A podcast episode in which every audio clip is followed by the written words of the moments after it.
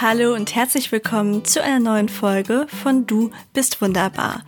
Wenn ich mit diesem Podcast nicht gerade versuche, dich darin zu bestärken, dich so anzunehmen, wie du bist oder für unsere Vielfalt zu begeistern, dann nehme ich mir auch gerne mal ein schwierigeres Thema vor, und dabei geht es in dieser Folge um das Thema Tod. Denn Katharina Afflerbach, die selbst einen tragischen Verlust hinter sich hat, hat beschlossen, andere Menschen zu interviewen und zu schauen, was denn ihnen widerfahren ist und wie sie damit umgegangen sind. Herausgekommen ist ein tolles Buch, das Kraft geben kann, wenn man selbst einen Verlust erlitten hat oder um sich hineinzuversetzen.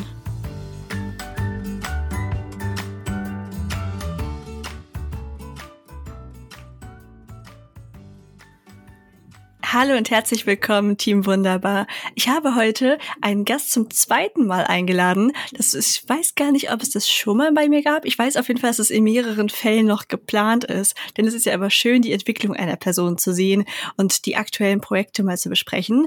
So auch bei der lieben Katharina Afflerbach. Hallo Kati, willkommen zum zweiten Mal in meinem Podcast. Stell dich doch für die, die dich nicht kennen, noch mal kurz vor. Ja, gerne. Hallo Ilka. Hallo Team Wunderbar. Ja, ihr kennt mich aus einer Folge, wo ich davon erzählt habe, dass ich als Sennerin auf die Alp gegangen bin, ein paar Sommer hintereinander und was das alles mit mir gemacht hat da oben in dieser Einsamkeit und in diesem einfachen, aber auch herausfordernden Leben zu leben in den Bergen. Und ähm, ich grüße euch herzlich aus Köln. Ich bin 44 Jahre alt und bin Freiberuflerin. Ich schreibe Texte für Unternehmen oder Existenzgründer und ich schreibe auch Bücher. Und jetzt habe ich gerade ähm, mich ganz besonders einem Thema verschrieben. Und zwar geht es um das Thema Schicksalsschläge. Da habe ich auch eine persönliche Geschichte zu. Und ja, ich denke mal, da werden wir heute noch näher drüber sprechen, Ilka. Genau, das ist ja auch beim letzten Mal schon so ein bisschen angeklungen. Da hast du ja auch ein bisschen über deine eigene Geschichte erzählt und was es da vielleicht auch so an Höhen und Tiefen gab. Und das kommt auf jeden Fall heute auch nochmal drin vor. Ähm, ich würde dann darauf verzichten, dass wir nochmal deine quasi Geschichte, wie du zum ersten Buch gekommen bist, hier erzählen. Da kann man ja gerne in die alte Folge nochmal reinhören, denn du hast ein neues Buch geschrieben. Das heißt, manchmal sucht sich das Leben harte Wege, wahre Geschichten, die berühren und Zuversicht geben. Ein super schöner Titel. Wie kam es denn zu der Buchidee oder erstmal, worum geht es in dem Buch? Ähm, ja, das Buch dreht sich um ja wahrscheinlich die schwierigste Herausforderung, die man im Leben haben kann, nämlich um einen Schicksalsschlag oder um Schicksalsschläge. Und das ist ja ein ganz weiter Begriff. Also es ist natürlich auch ein Schicksalsschlag, wenn jemand zum Beispiel seine Arbeit verliert oder er muss aus der Wohnung plötzlich ausziehen oder sowas. Aber in meinem Buch geht es um Schicksalsschläge, wenn du jemanden verlierst auf besonders tragische Weise oder wenn jemand viel zu früh aus dem Leben gerissen wurde. Und ähm, so war das auch in meiner Familie. Vor fünf Jahren ist mein Bruder ganz plötzlich ums Leben gekommen bei einem Unfall und da war er 35 Jahre alt. Und das war für mich und meine Familie natürlich ein absolut krasser Einschnitt im Leben, wie man sich das vorher auch überhaupt nicht hätte ausmalen können. Und das Buch ist entstanden, als ich, ja, sagen wir mal, durch das tiefste Tal der Trauer hindurch war und wieder äh, Zuversicht gefunden hatte für mein Leben und wo ich dann auch meinen Blick wieder erweitern konnte und anfing zu überlegen, okay, das bis hierhin bin ich jetzt gekommen, das habe ich jetzt geschafft, äh, aus der Trauer oder mit der Trauer zu machen. Aber wie haben das eigentlich andere geschafft? Und ja, was, was waren ihre Instrumente? Was waren ihre Erfahrungen in diesem Trauerprozess? Und dann habe ich angefangen zu überlegen, wen kenne ich eigentlich in meinem eigenen Umfeld, wo ich weiß, dass auch was ganz Furchtbares geschehen ist. Und dann habe ich nachgedacht, habe ähm, über Schulkameraden oder Nachbarn nachgedacht, ehemalige Arbeitskollegen, ähm, Leute, die ich aus dem Sportverein kannte oder von anderen Hobbys. Und das Spannende war, ich brauchte ehrlich gesagt nur relativ kurz nachzudenken und plötzlich hatte ich eine lange Liste mit Leuten, wo auch was ganz Furchtbares passiert war, wo ein Kind verstorben war oder jemand ja, sich für den Suizid entschieden hatte oder eine ganz furchtbare Krankheit plötzlich das ganze Leben umgekrempelt hat. Und dann bin ich so darüber gestolpert, dass ich gemerkt habe, mein Gott, es passieren so viele furchtbare Sachen ständig um uns herum, aber interessanterweise redet niemand darüber. Und ja, das, das ist, wie ich auf das Buch gekommen bin und die Idee entwickelt habe, dieses Thema ins Gespräch zu bringen, in die Öffentlichkeit zu bringen. Denn wenn dir sowas widerfährt, erfährst du auf der einen Seite auch, wenn du Glück hast, ganz viel Unterstützung, aber du erfährst auch ganz viel Einsamkeit. Und ja, da möchte ich mit dem Buch etwas entgegensetzen. Total schön. Du hast ja eben gesagt, es ist ein Thema, wo zu wenig darüber geredet wird. Wie haben denn die Personen dann reagiert, als du sie gefragt hast, ob sie für ein Interview zur Verfügung stünden? Waren alle direkt begeistert oder war da wahrscheinlich auch erstmal viel Zurückhaltung und Furcht? Ja, ich habe da tatsächlich die ganze Bandbreite an Reaktionen kennengelernt. Manche waren sofort Feuer und Flamme und konnten sich sofort mit dem Anliegen des Buches identifizieren und haben gemerkt, das stimmt. Es wird wirklich darüber zu wenig gesprochen und äh, sie haben gemerkt, sie haben dieselben Erfahrungen gemacht oder ähnliche Erfahrungen. Andere brauchten vielleicht erstmal noch ein paar Nächte, um darüber nachzudenken oder das auch mit ihrer Familie zu besprechen. Und manche haben sich verständlicherweise auch dagegen entschieden, weil wenn du deine Geschichte erzählst, ähm, macht das ja noch mal ganz viel mit dir. Einerseits in dem Moment des Erzählens oder schon die Tage davor, wo du vielleicht Bauchschmerzen hast und du weißt genau, du musst jetzt diese Tür nochmal öffnen, die du ja vielleicht so schön fein säuberlich geschafft hast, erstmal zu schließen, um irgendwie mit deinem Leben weitermachen zu können. Und auf der anderen Seite natürlich auch, dass es ja hier um eine Veröffentlichung ging und manche Personen wollten sich dem nicht aussetzen, auch wenn man natürlich einen Namen verfremden kann oder das Dorf oder die Stadt austauschen kann. Aber trotzdem, sie hatten Scheu davor, ähm, diesen Schritt in die Öffentlichkeit zu gehen.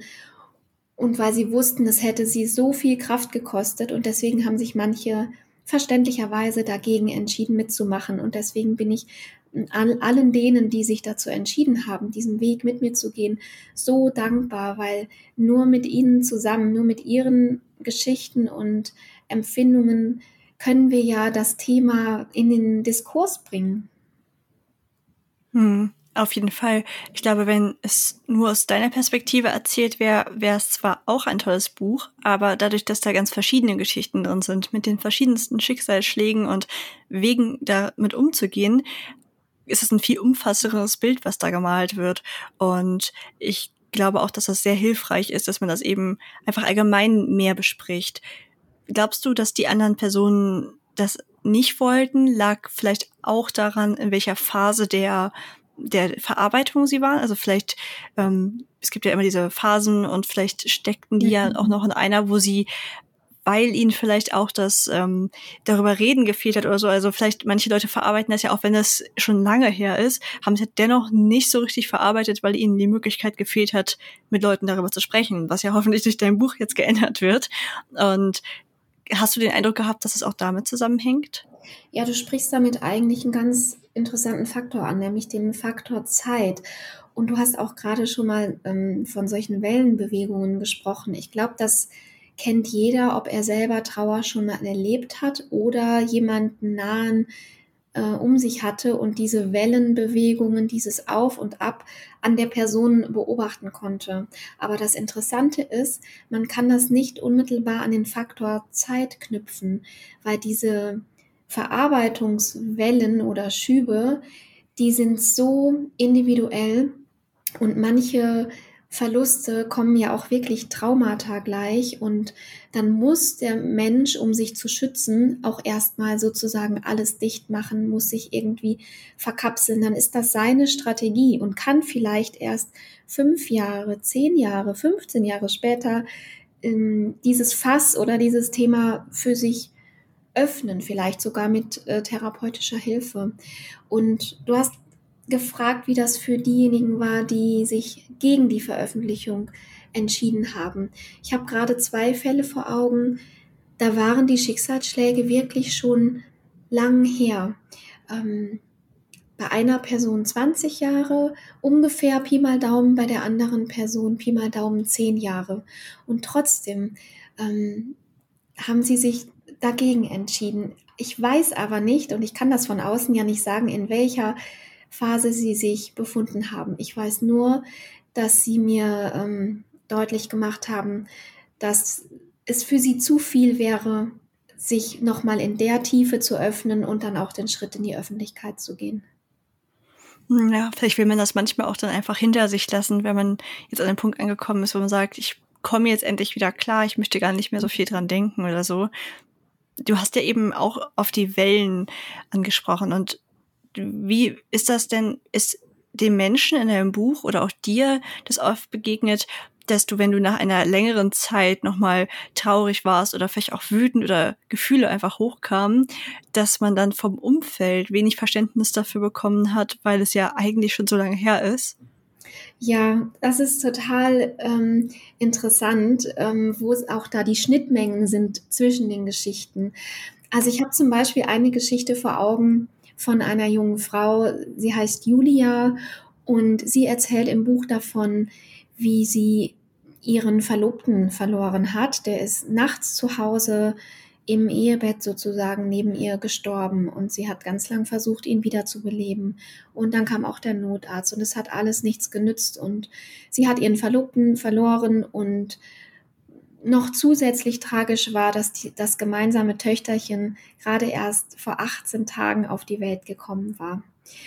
Und ähm, die Julia hat mir dann davon berichtet, wie es für sie war, im Laufe der Zeit wieder zu versuchen, in Anführungsstrichen normalen Kontakt mit ihren Freundinnen und Freunden zu pflegen. Also auch mal auszugehen, einfach mal einen Kaffee trinken zu gehen oder auf ein Geburtstagsfest zu gehen. Also jetzt nicht die privaten, persönlichen Gespräche in, zu Hause in deinen vier Wänden, wo du vielleicht nochmal weinen möchtest und deine Freundin versucht, dich zu trösten oder aufzufangen, sondern nach draußen zu gehen, auf ein Fest oder in einen Biergarten.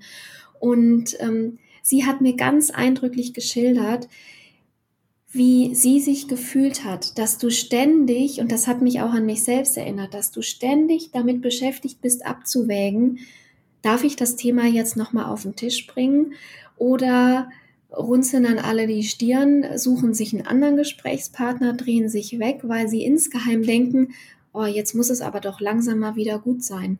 Oder äh, kann die sich jetzt nicht wenigstens heute Nachmittag mal zusammenreißen? Und dass ein Trauernder das fühlen und denken muss, das finde ich so, so schade, weil du bist ja schon so damit beschäftigt, es überhaupt irgendwie hinzukriegen, zu diesem Geburtstagsfest oder in diesen Biergarten zu gehen. Du brauchst schon so viel Energie, um überhaupt dich aufzurichten, ähm, schön zu machen, den Schritt nach draußen zu wagen. Und dann hast du die ganze Zeit noch Bauchschmerzen, weil du sagst, oh Gott, ich darf bloß nicht mit dem Thema anfangen. Dann sind alle genervt und beim nächsten Mal wird mich keiner mehr einladen.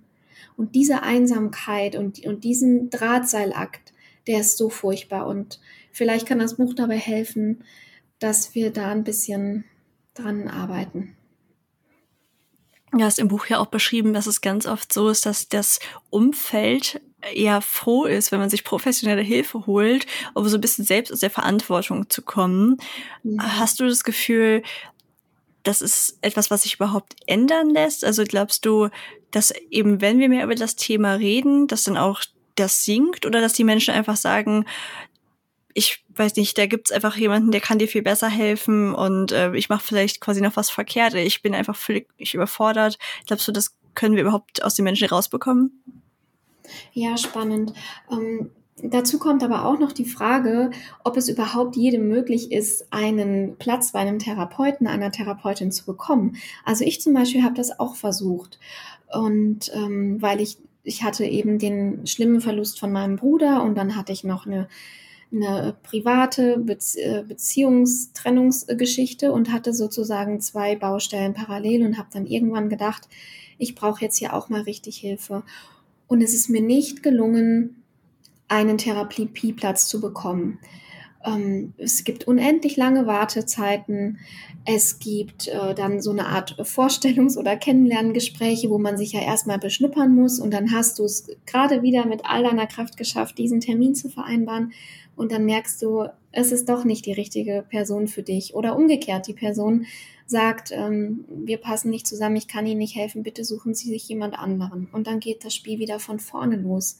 Und es wird sogar auf äh, Internetseiten und ähm, in irgendwelchen Facebook-Gruppen wird, wird äh, geraten, wenn du wirklich händeringend einen Therapieplatz haben möchtest, dann musst du so tun, als ob du selbstmordgefährdet bist. Dann wirst du genommen. Oder als ob du überhaupt selbstgefährdend bist. Dann wird dir ein, sofort ein Platz angeboten. Und das finde ich auch richtig richtig gemein. Das habe ich natürlich nicht gemacht, um niemandem, der wirklich ernsthaft diesen Platz braucht, also noch viel, viel mehr als ich, um den Platz nicht zu besetzen und wegzunehmen. Und das finde ich eine ganz furchtbare Geschichte. Ich kann natürlich keine Zahlen vorweisen. Ich weiß nicht, ob das ganz Deutschland betrifft, aber mir ist das selber so passiert und andere berichten eben in, in Facebook-Gruppen auch davon. Aber du hast auch nach den ähm, nach den Freunden gefragt. Also ich habe die Erfahrung gemacht, und das erzählen auch die anderen Leute in dem Buch, dass Freundschaft sich, wenn das Schicksal zuschlägt, verändert. Also eigentlich trennt sich dann die Spreu vom Weizen, weil normalerweise stelle ich mir oder ist vielleicht Freundschaft wie so eine Transaktionsgeschichte. Also jeder gibt mal was und jeder nimmt mal was. Mal braucht der eine Hilfe beim Umzug, dann hat der andere Liebeskummer, dann braucht der eine, äh, muss irgendwie, braucht einen Kuchen, backst einen Kuchen. Also es ist immer so ein, so ein Hin und Her. Und im Normalfall ist es ja wahrscheinlich unterm Strich irgendwie ausgewogen. Aber wenn sowas Schlimmes in deinem Leben passiert, wenn dein Kind stirbt oder du hast eine Fehlgeburt erlitten oder du musst deinen ähm, todkranken Vater pflegen. Wenn das passiert, gerät die Freundschaft ja plötzlich in Schieflage, vielleicht über Monate, vielleicht sogar über Jahre.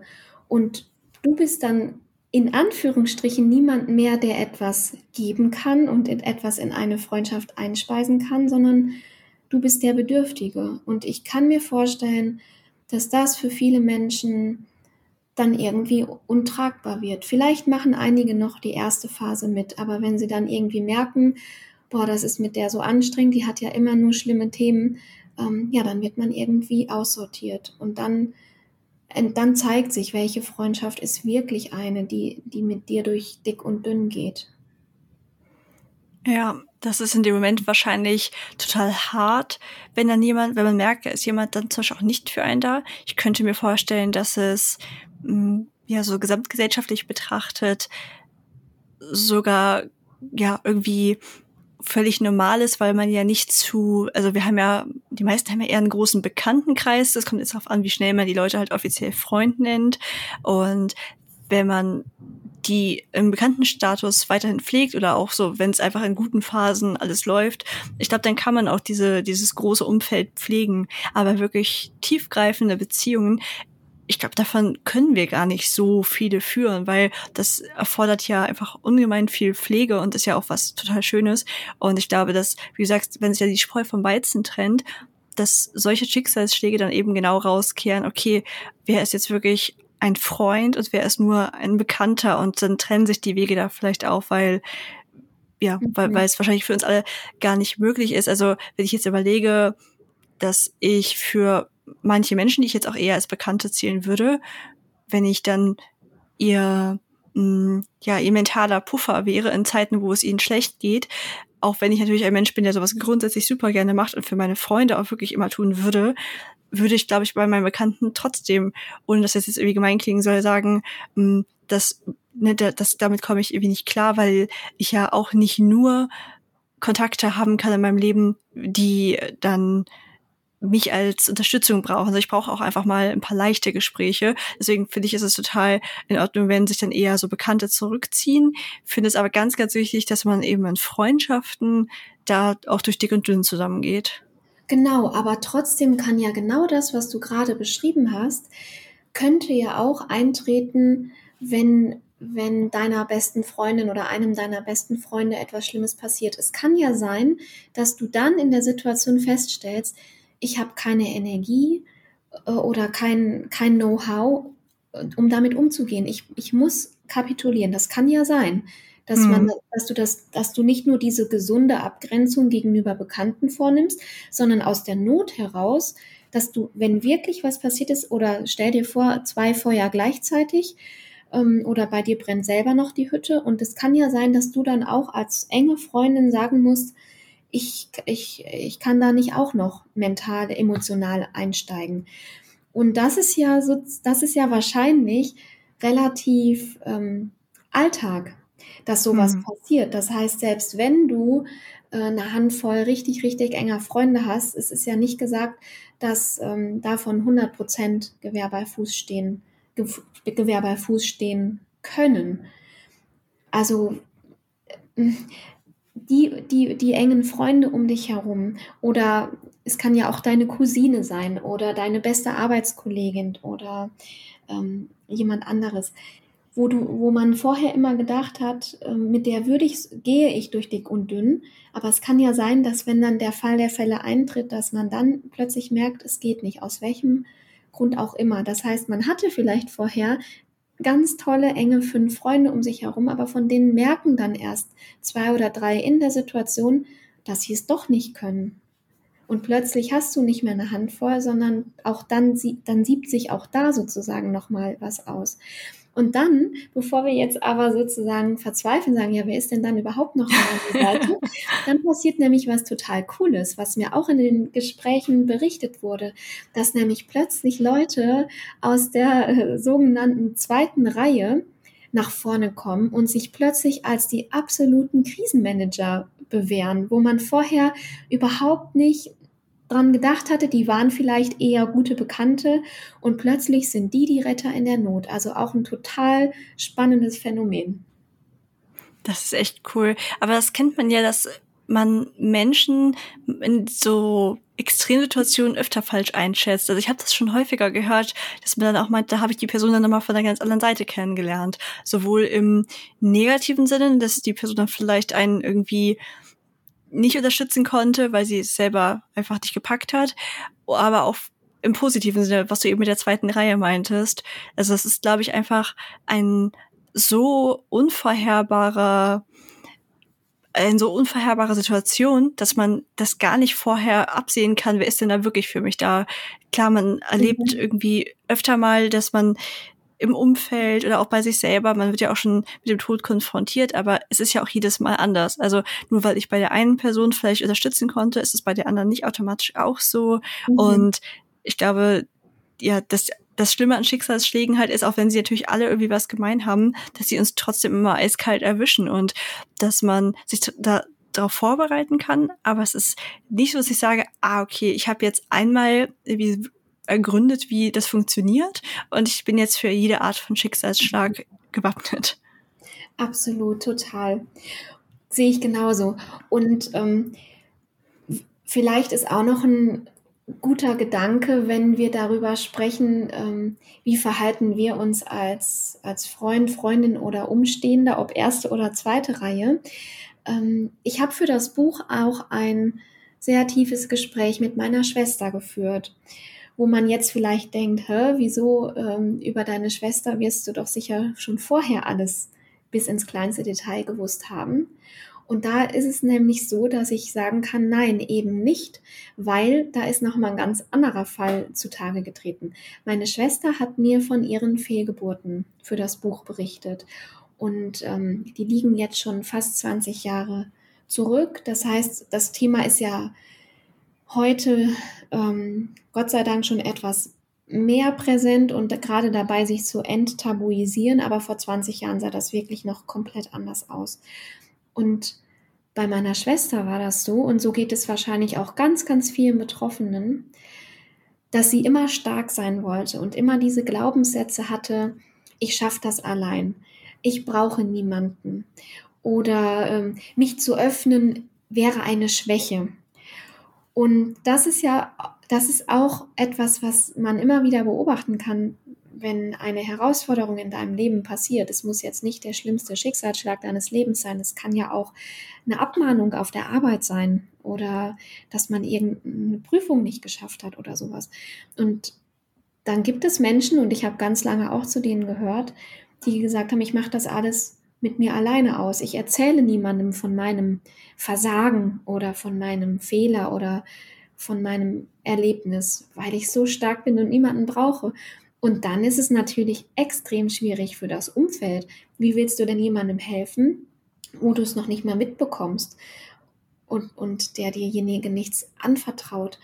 Und das, dann kommt sozusagen nochmal eine ganz andere Einsamkeit dazu zu dem Betroffenen und, das, und der Freund, die Freundin, der Nachbar fällt aus allen Wolken, wenn er dann irgendwann Jahre später mal hört, was da eigentlich bei der Person los war.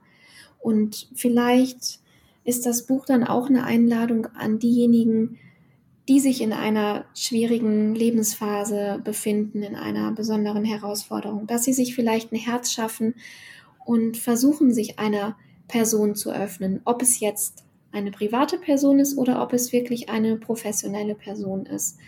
Aber in dem Moment, wo wir den Mut haben, uns zu öffnen und nach, vorsichtig nach Hilfe zu rufen, dann kann ja auch etwas wieder zu uns zurückkommen. Aber wenn ich, wenn ich den Mund nicht aufmache und nicht das Vertrauen fasse und mir das Herz fasse, mit jemandem zu reden, dann kann ja auch nichts zu mir zurückkommen. Total. Also das kenne ich auf jeden Fall, weil ich früher auch sehr schwer mich damit getan habe, nach Hilfe zu fragen und immer so ein bisschen auch erwartet habe, dass man doch sehen muss, dass ich unglücklich bin oder so und irgendwann gemerkt habe, nein, jeder Mensch ist irgendwie so mit seiner eigenen Welt beschäftigt und natürlich gibt's mal ein paar Nachfragen, aber ich glaube, man muss da wirklich sagen, wenn man Hilfe braucht und es darf auch kein Tabu sein, nach Hilfe zu fragen. Und genau deswegen ist zum Beispiel auch dieses Buch so wichtig, damit ganz vieles enttabuisiert wird. Wie glaubst du denn, dass es überhaupt dazu kommt, dass das so Tabus sind? Also im Buch schreibst du ja zum Beispiel, dass wenn Kinder auf die Welt kommen oder also allgemein Kinder, dass man denen dann erzählt, wenn es um Tod geht, dass man jetzt im Himmel ist und bei Gott lebt und von Engeln erzählt und dann ist man irgendwann erwachsen und dann wird das Thema ausgeklammert. Also es gibt gefühlt nichts dazwischen. Wie kann man mhm. das denn vermeiden, dass sich diese Tabus bilden? Ja, das ist eine gute Frage. Also ich habe generell festgestellt, dass über die schönen Dinge im Leben und über die guten Dinge, die uns passieren oder die Dinge, die uns gelingen, reden wir ja total gern, wenn du befördert wirst oder du hast vielleicht äh, deine Traumwohnung gefunden oder du hast dir ein tolles Urlaubsziel überlegt oder irgendwas. Also alle diese, diese tollen Sachen, die teilen wir total gerne. Aber da, wo es ans Eingemachte geht oder wo wir ich müsste vielleicht besser sagen, wo wir das Gefühl haben, selber keine Kontrolle drüber zu haben. Da werden wir stumm. Hm, vielleicht, weil wir erstmal versuchen wollen, selber eine Erklärung für irgendwas zu finden oder weil wir genau wissen, es, es wird keine schlaue Erklärung geben. Ich habe zum Beispiel ein Gespräch geführt mit einer Frau, wo deren Tochter im Alter von zwei Jahren an Krebs erkrankt ist. Und ein Jahr lang hat das Kind zusammen mit der Mutter mehr oder weniger auf der Station im Krankenhaus gelebt und mit drei Jahren, also ein Jahr später, ist es dann verstorben. Und es gibt dazu ja nichts Schlaues zu sagen. Also der Verstand wird ja niemals ähm, zufrieden sein. Und vielleicht ist das auch so ein bisschen Schutz der Betroffenen, dass sie sagen, ich will nicht ständig darüber reden, weil es bringt mich ja auch nicht weiter. Es kann mir keiner erklären. Ich weiß noch ganz genau, bei der Beerdigung von meinem Bruder ähm, hat, der, hat der Pastor in der Kapelle den, den Gedenkgottesdienst geleitet Und er kannte meinen Bruder auch von Kindesbeinen an. Und selbst der Pastor hat geweint und ihm ist die Stimme gebrochen. Und er hat ganz klar ausgesprochen, liebe Gemeinde, liebe Trauernde, ich kann euch äh, nicht sagen, es ist einfach nur scheiße, dass Flo nicht mehr da ist. Und das fand ich super, dass er nicht versucht hat, mit irgendwelchen weisen Worten anzukommen und irgendwas erklären zu wollen, was man nicht erklären kann. Und vielleicht ist eben dieses sich zurückziehen, nicht darüber sprechen wollen, so ein bisschen der Selbstschutz, weil es manchmal einfach nichts Schlaues zu sagen gibt. Und du hast eben auch schon mal gesagt, Ilka, die Leute kommen irgendwann in den Punkt, wo sie sagen, ich muss jetzt weitermachen. Ich muss, ich kann ja nichts dafür, dass ich noch lebe. Ich, oder vielleicht habe ich sogar äh, Kinder, einen Partner, eine Arbeit, Freunde, die mich brauchen. Ich muss jetzt weitermachen, ich muss das jetzt ein Stück weit hinter mir lassen.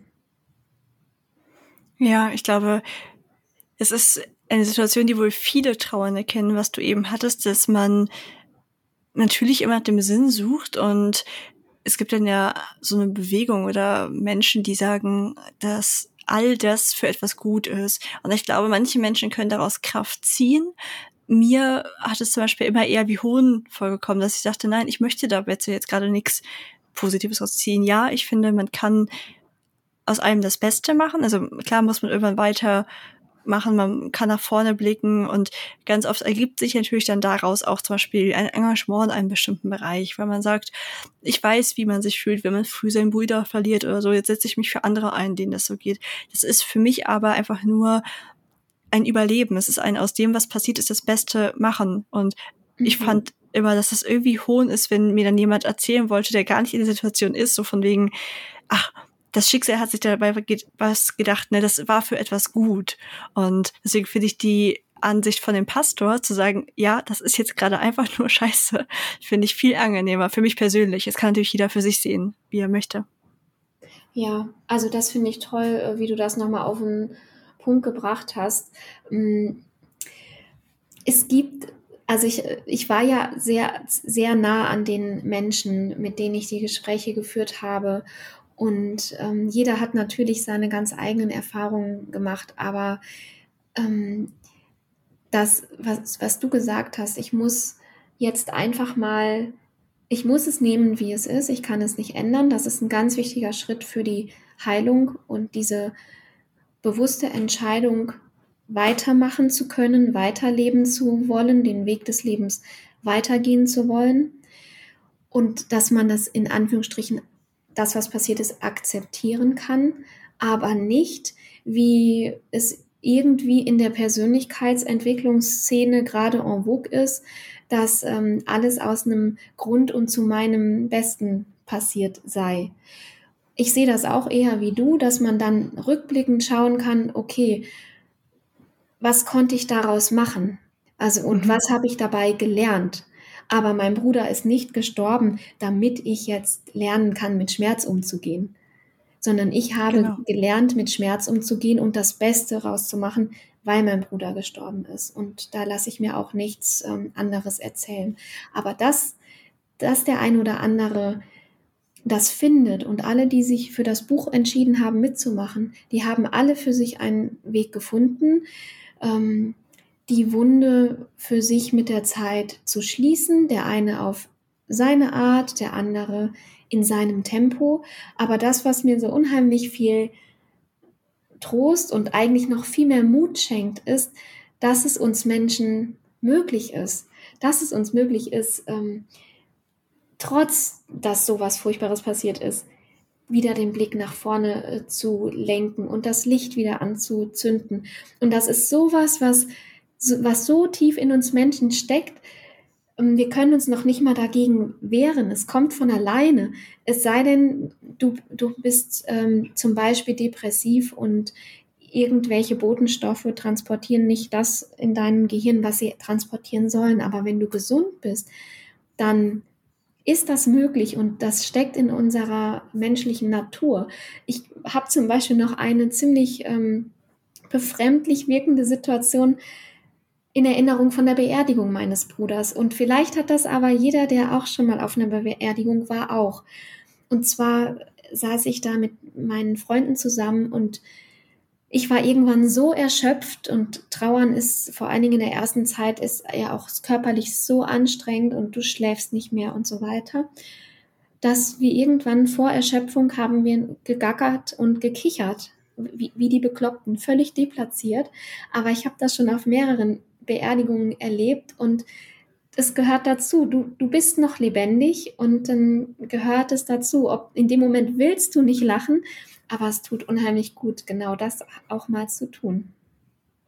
Hm, das ist ja, glaube ich, auch ja, also bei mir äußert sich Überforderung zum Beispiel auch immer in Kichern. Also wenn ich mit Freundinnen über schwierige Themen rede, hatte ich gerade wieder und dann habe ich auch mich direkt entschuldigt, ich meinte, du, es kann passieren, dass ich kichern muss und mein Mundwinkel zuckt immer nach oben, wenn ich über schwierige mhm. Themen rede, weil ich einfach nicht anders damit umzugehen weiß. Ich stelle mich dem natürlich trotzdem, aber mein Mund macht nicht das, was ich möchte.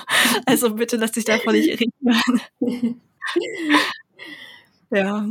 Mm, wenn ein Kind auf dich zukäme, weil wir ja eben auch noch über das mit den Tabus geredet haben und dich fragen würde, warum Menschen sterben müssen oder wie du den Tod erklärst, wie würdest du einem Kind das nahebringen? Hm, ich glaube, dass ich das Kind mit in die Natur nehmen würde. Und jetzt war ich ja nun zufällig oder bin gehe immer noch auf die Alp als Sennerin und habe da natürlich auch noch mal auf ganz andere Art und Weise das Kommen und Gehen kennengelernt, ähm, wenn die wenn die Ziegen oder ein Kälbchen auf die Welt kommt und wenn wir eben auch eins wieder gehen lassen müssen. Und Tiere, äh, oder Entschuldigung, jetzt bin ich schon ganz auf dem Tiertrip, aber Kinder, Kinder haben ja so eine, ein natürliches Verhältnis zum äh, Sterben und zum Tod, dass ich das ein bisschen unbegreiflich finde, wie sich das dermaßen entfremden kann, je älter wir werden. Also jedes Kindergartenkind lernt, dass im Herbst die Blätter von den Bäumen fallen und ähm, wieder zu Erde werden. Oder dann kommt, keine Ahnung, der Igel und frisst das Blatt. Oder dann kommt äh, der Vogel und frisst den Regenwurm. Also das, das versteht jedes Kind. Und ich glaube auch, so, so verstehe ich auch Geschichten von sterbenden Kindern. Da gibt es ja auch ähm, tolle Bücher drüber, ähm, dass die für sich da einen Frieden drin finden, weil sie noch dieses ähm, ganzheitliche Gefühl irgendwie haben. Sie wissen, sie sind Teil von diesem äh, kompletten Konstrukt und je, jedes Teil und jedes Tier und jeder Mensch kommt irgendwann und jedes Teil geht irgendwann. Also deswegen, ich glaube, mit Kindern ist es ähm, gar nicht so schwierig. Hm. Ja, das kann ich mir auch vorstellen. Auf jeden Fall ein schöner Ansatz, mit denen in die Natur zu gehen. Das werde ich mir dann auf jeden Fall merken, weil es ist ja, wie du sagst, und steht ja auch im Buch drin, dass das ganze Leben läuft ja nun mal zyklisch und dann muss Leben gehen, damit Neues kommen kann. Und ich glaube, da haben Kinder wirklich noch ein anderes Verhältnis zu. Und das ist für sie einfach viel normaler. Also können wir uns da auf jeden Fall von Kindern irgendwie eine Scheibe abschneiden. Und es wäre natürlich wünschenswert, dass wir das einfach nicht verlernen oder so, dass wir ja. nicht an diesem Punkt ankommen, wo wir als Erwachsene oft stehen. Ja, ich glaube, wir haben als Erwachsene einfach zu viel, an das wir klammern und dass uns da äh, unser Materialismus auch sehr im Weg steht. Also irgendwie häufen wir ja auch immer mehr Besitztümer an, um, ob es jetzt ähm, materielle Produkte sind oder ob es auch ähm, Produkte deiner Vorstellungskraft sind, was dein Ego anbetrifft. Jetzt hast du dich auf der Karriereleiter so und so weit hochgearbeitet oder jetzt hast du noch diese Fortbildung gemacht und man kann das nicht loslassen oder man kann den anderen nicht loslassen, der doch so viel schon geschafft und angeschafft und erschaffen hat in seinem Leben. Und als Kind hast, also bist du ja, bist du ja noch ein Kind der Natur und ein Kind deiner Familie, aber der Rest interessiert dich ja noch nicht. Du, du fühl, ich glaube, die, die sind ja noch viel mehr ganz als wir, weil wir uns so verhaftet haben an allen möglichen Sachen und Zeug und Status und Image. Und ich glaube, deswegen fällt uns das Loslassen unglaublich schwer. Ja, das stimmt. Während das für die normalen oder die normalen Erwachsenen klingt, es bedeutet für die meisten Erwachsenen ein schwieriges Thema ist, hast du dich dem jetzt in dem Buch ganz bewusst ausgesetzt und ja auch nicht nur bei dem Buch. Ähm, es gab ja bei dir auch damals die Situation, dass du nach dem einem Bootsunglück ganz, ganz viele Gefühle von betroffenen Menschen abbekommen hast, weil du halt für sie da warst, weil du in dem Moment Pressearbeit gemacht hast und deswegen für eine Firma quasi die, ähm, ja, ich sag mal, die, die Seelsorge gespielt hast. Und wie ist das denn für dich? Also wie kommst du damit klar, so viele doch sehr traurige Geschichten und so viele Gefühle gespiegelt zu bekommen? Also damals bei diesem Schiffsunglück, das stimmt, da bin ich ins kalte Wasser gesprungen oder so ein bisschen ins kalte Wasser geschubst worden und habe aus der Not heraus vor Ort, wo das Schiffsunglück passiert ist, die ähm, betroffenen Familien betreut, wo jemand verstorben war bei dem Unglück oder wo noch jemand vermisst wurde. Ich hatte dann natürlich auch noch einen richtigen Psychologen an meiner Seite. Ähm, und ich war in Anführungsstrichen mehr die Reiseleiterin, aber trotzdem ist ja auch alles auf mich äh, katapultiert worden. Die, die Betroffenen, die mussten ja irgendwo hin mit ihrem Schmerz und ich war dann eben die Repräsentantin der Reederei, die den Unfall verursacht hat und bin deswegen natürlich auch mit allen möglichen Gefühlen konfrontiert worden. Und das war für mich aber auch völlig in Ordnung, weil mir total klar war, also ich habe wirklich die, die Verzweiflung der Menschen, die Verzweiflung dieser Menschen, die über Nacht in einem wirklich tragischen, bescheuerten Schiffsunglück ihre Angehörigen verloren haben, die kon das konntest du auf 100 Meter Entfernung sehen. Und es war, ich habe, ich kam aus einer ganz anderen Welt. Ich war vorher in der Marketingabteilung, also Krisenmanagement und ähm, Begleitung von Betroffenen war jetzt nicht wirklich das, wofür ich irgendwie vorbereitet war. Aber ich habe mich dann einfach von meiner Intuition leiten lassen und habe versucht, so gut ich kann, mich in den Dienst dieser Menschen zu stellen. Einfach zuzuhören, ganz ruhig zu bleiben, ein bisschen wie so ein wie so ein Anker oder wie so ein Baum im Wind. Und selbst wenn alles ganz furchtbar war und ich konnte ihnen nicht dabei helfen, ihre, ihren verstorbenen Angehörigen zurückzubekommen, aber ich konnte ihnen dabei helfen, dass sie Abschied nehmen konnten an, am Unglücksort, dass es eine schöne Zeremonie gab, dass ich ähm, ihnen dabei helfen konnte, dass der Leichnam überführt wurde. Also ich habe ich habe mich einfach darauf konzentriert, zu versuchen, von Mensch zu Mensch für diese Menschen da zu sein. Und bei dem Buch, als ich ähm, mit den ganzen Menschen gesprochen habe, die einen Schicksalsschlag erlebt haben, habe ich das ja auch wie in einem höheren Dienst gesehen. Also ich habe versucht, ähm, auch hier den, den Schmerz anzunehmen und mich hineinzuversetzen, damit ich später natürlich auch so gut wie möglich alles erzählen und wiedergeben kann. Aber ich habe immer versucht, das höhere Ziel zu sehen, dass ich mich jetzt in den Dienst all der Menschen stelle, die dieses Buch lesen werden, zu denen dieses Buch finden wird, damit sie empathischer werden können, mitfühlender werden können mit Betroffenen. Oder wenn sie selbst betroffen sind, dass sie das Licht am Ende des Tunnels wieder besser erkennen können. Und das war nicht immer ähm, schön und das war, weiß Gott, nicht immer einfach. Und es, ich habe ausgerechnet auch über die Corona-Monate hier ganz allein, gerade auch in den Wintermonaten ganz allein hier in meiner Wohnung in Köln gesessen.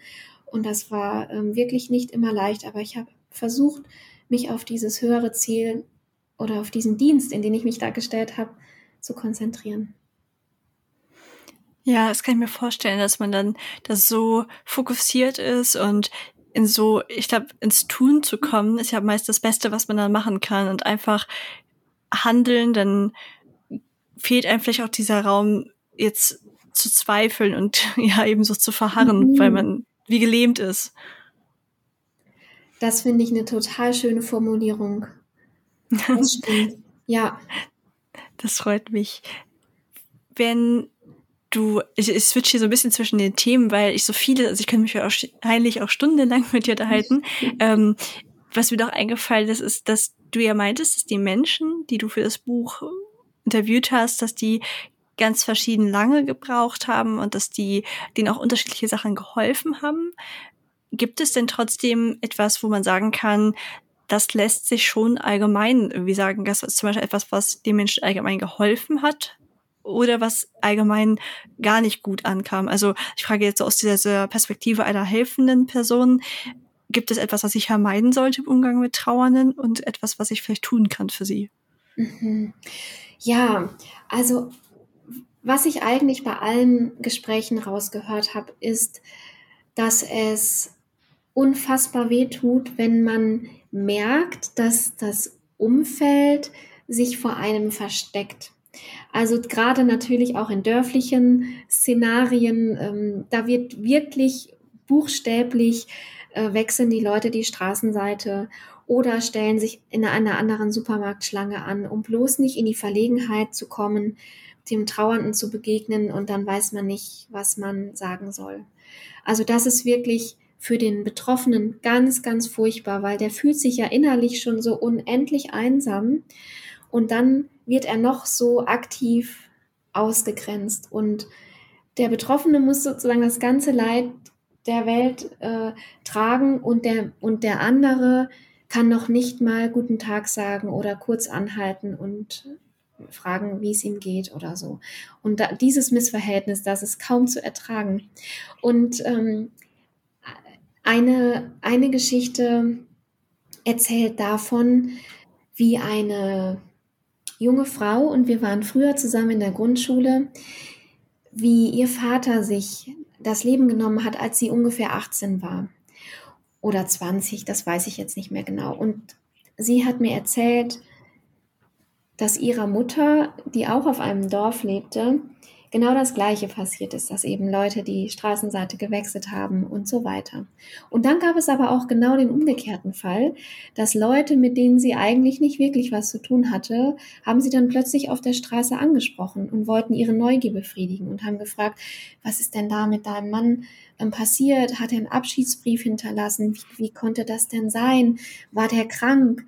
Und wo dann diese arme Frau von Menschen, die sich ansonsten nie für sie interessiert haben, aus heiterem Himmel mit ihrer Neugier konfrontiert haben. Ja, und, und nicht um ihr irgendwie helfend beizustehen, sondern ja, weil sie einfach äh, Lust auf eine tolle Story hatten, die sie dann in der Bäckerei wieder weitertragen konnten. Und das zeigt irgendwie dieses komplette Spannungsfeld auf. Und du hast ja auch gefragt, was denn dann hilfreich sein könnte. Und da haben eigentlich alle ziemlich ähnliche Sachen erzählt, dass es wirklich die kleinen Dinge sind. Es müssen nicht ähm, seitenlange Briefe sein. Ähm, es, es, es, es ist viel authentischer, wenn du sagst oder schreibst, wie der Pastor. Ich, ich habe keine guten Worte. Ich, es ist einfach furchtbar, was passiert ist es tut mir leid, ich finde nicht die richtigen Worte. Aber alleine das schon zu schreiben oder zu, natürlich persönlich zu sagen, alleine das ist schon so unendlich gut, weil dann fühlst du dich nicht vergessen. Oder es gibt eine Geste, die kann vielleicht auch den einen oder anderen ermuntern, die ich selbst erlebt habe. An dem Tag nach dem Unfall von meinem Bruder, also ich bin dann natürlich nach Hause gefahren in mein Heimatdorf zu meinen Eltern und an dem Tag nach dem Unfall musste ich irgendwann mal raus an die frische Luft und bin ziemlich ziellos durch das Dorf spaziert. Und dann stand ich plötzlich vor der Haustür meiner ältesten Freundin, die ich schon aus dem Kindergarten kenne.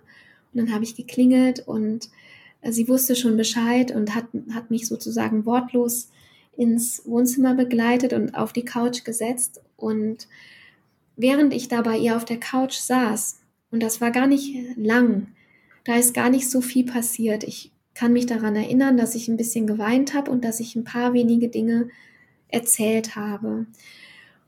Und sie saß neben mir und hat meine Hand gehalten. Und ein paar Minuten später hat sie mich dann zur Haustür begleitet und wir haben uns nochmal umarmt und dann hat sie sich bei mir entschuldigt und hat gesagt, dass es ihr so leid tut, dass sie nicht wusste, was sie hätte sagen sollen zu mir. Aber dabei war diese Minuten, wo sie einfach nur meine Hand gehalten hat, das war das Allerbeste, diese Verbindung zu spüren. Ich bin nicht allein. Und es gibt zwölf Stunden nachdem ein 81-jähriger Mann einen 35-jährigen Mann überfahren hat, gibt es nichts Schlaues zu sagen. Aber diese Hand, die hat mir in dem Moment alles bedeutet. Das ist so ein schönes Bild, was du da gerade gezeichnet hast. Und ich glaube, das kann man sich sehr gut vorstellen, wenn man einfach schon mit jemandem zu tun hatte, der getrauert hat oder selbst schon getrauert hat. Ich glaube, in irgendeiner Weise haben wir damit ja alle schon Kontakt gehabt. Und ich habe auch oft die Erfahrung gemacht, dass ich eher wortlos getröstet habe, wenn andere Leute was hatten. Und dass ich aber auch immer die Erfahrung gemacht habe, dass das trotzdem sehr gut ankam und dass die einfach gespürt haben, dass ich für sie da bin und dass ich mir das dann auch einfach immer wieder angehört habe, solange wie die Person es halt sagen wollte. Und es hätte eigentlich auch eh nichts geändert, was ich dazu sage. Wie du sagst, was soll man denn da für schlaue Worte finden? Es kam vielleicht später irgendwann, dass man dafür mehr Worte findet, dass man da mehr drüber reden will. Aber ich glaube, in dem Moment ändert das doch eh nichts. Da geht es einfach nur darum zu zeigen, hey, ich bin für dich da, auf jeden Fall, egal was ist.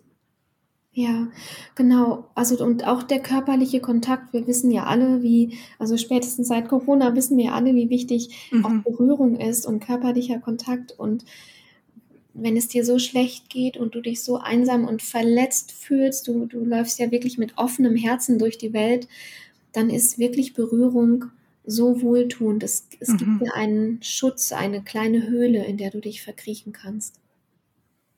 Absolut, ja, das kenne ich auch. Also es tröstet einen nochmal auf einer ganz anderen Basis oder Vergleich zu den Corona-Zeiten passt natürlich. Da hat man es einfach nochmal gespürt, dass wir nicht nur Worte brauchen, sondern auch ganz viel Berührung und das Gefühl von Wahrhaftigkeit irgendwie, dass da wirklich jemand ist, für mich da ist. So.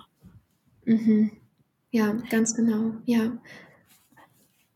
Hast du etwas, wo du sagst, das ist irgendwie jetzt zu deinem Buch oder auch zu dem Thema für dich noch ein bisschen zu kurz gekommen. Das würdest du gerne noch mitgeben oder hast du, ist hier eigentlich ein ganz rundes Bild schon entstanden?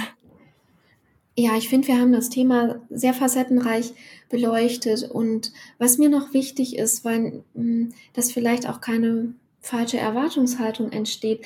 Es gibt ja auch jede Menge Coaching-Bücher und wo dann am Ende von jedem Kapitel irgendwie eine Checkliste zu finden ist. Diese drei Dinge kannst du jetzt tun oder diese fünf Dinge, ähm, diese fünf Hausaufgaben nimmst du jetzt mit und dann geht es dir besser oder sowas. Und das ist mein Buch eben nicht, sondern ich erzähle einfach nur meine persönliche Geschichte und ich erzähle die Geschichten von 13 anderen. Und jede Geschichte ist komplett anders und jeder hat für sich seinen eigenen Weg gefunden, den Verlust ähm, in sein Leben zu integrieren und mit seinem Leben weiterzumachen, auch auf eine gute Art und Weise weiterzumachen. Und das käme mir einfach nicht in den Sinn, da, daraus ein Coaching-Buch zu machen, weil das Thema Verlust, Trauer und Schmerz ist viel zu individuell. Und ich möchte eher alle dazu einladen, wirklich so einzutauchen, mitzufühlen und dann kann jeder für sich die Aspekte herauspicken, die für ihn wichtig sind oder, oder interessant sind oder wo er vielleicht eine ähnliche eigene Erfahrung gemacht hat. Und das ist mir ganz wichtig. Also ich habe das Buch ja auch ganz bewusst so konzipiert und ich glaube, so kann man dann auch an Trauernde herangehen. Man muss einfach so alles so nehmen, wie es ist, den Menschen so nehmen, die Situation, den Schmerz. Jeder Fall ist, ist wieder anders und deswegen möchte ich alle dazu einladen, sich selber ein Bild zu machen und vor allen Dingen über das Herz in diese Geschichten einzusteigen. Es geht wirklich, es ist wirklich eine Einladung zum Mitfühlen. Das fasst das Buch auf jeden Fall sehr gut zusammen und ich kann das absolut nachvollziehen, weil ich vor der Entscheidung ja auch stand, als ich mich bewusst entschieden habe, jetzt meine Biografie zu schreiben und kein Selbstlieberatgeber oder so. Denn erstens sehe ich mich nicht in einer Position, in der ich gute Ratschläge geben könnte, weil ich einfach kein ausgebildeter Coach bin und nur meine eigene Geschichte habe. Aber ich finde es auch ganz oft sehr hilfreich, einfach eine Lebensrealität aufzuzeigen, die nicht die eigene ist. Also für Leser meine ich jetzt natürlich, weil man wenn man in andere Leben hineinschnuppert oder in andere Schicksalsschläge, da glaube ich oft noch mehr bei rausnimmt für sich, als wenn da jetzt einfach nur steht, und folgende fünf Tipps habe ich für dich. Hm. Ja, ach, das stimmt. Ich habe dein Buch auch sehr geliebt, Ilka. Ah, das ist ja schön. Oh, es freut mich. Dann haben wir uns ja beide mit unseren Büchern ein paar schöne Lesestunden beschert. Ich danke dir auf jeden Fall sehr für deine Offenheit und für dein Tun. Auch allgemein, ich bin ja immer wieder baff für alle, die das wahrscheinlich jetzt nicht wissen, weil ihr Kati nicht auf Instagram folgt. Ähm, ich finde auch ja den Einsatz für andere Menschen in jeglicher Hinsicht so toll.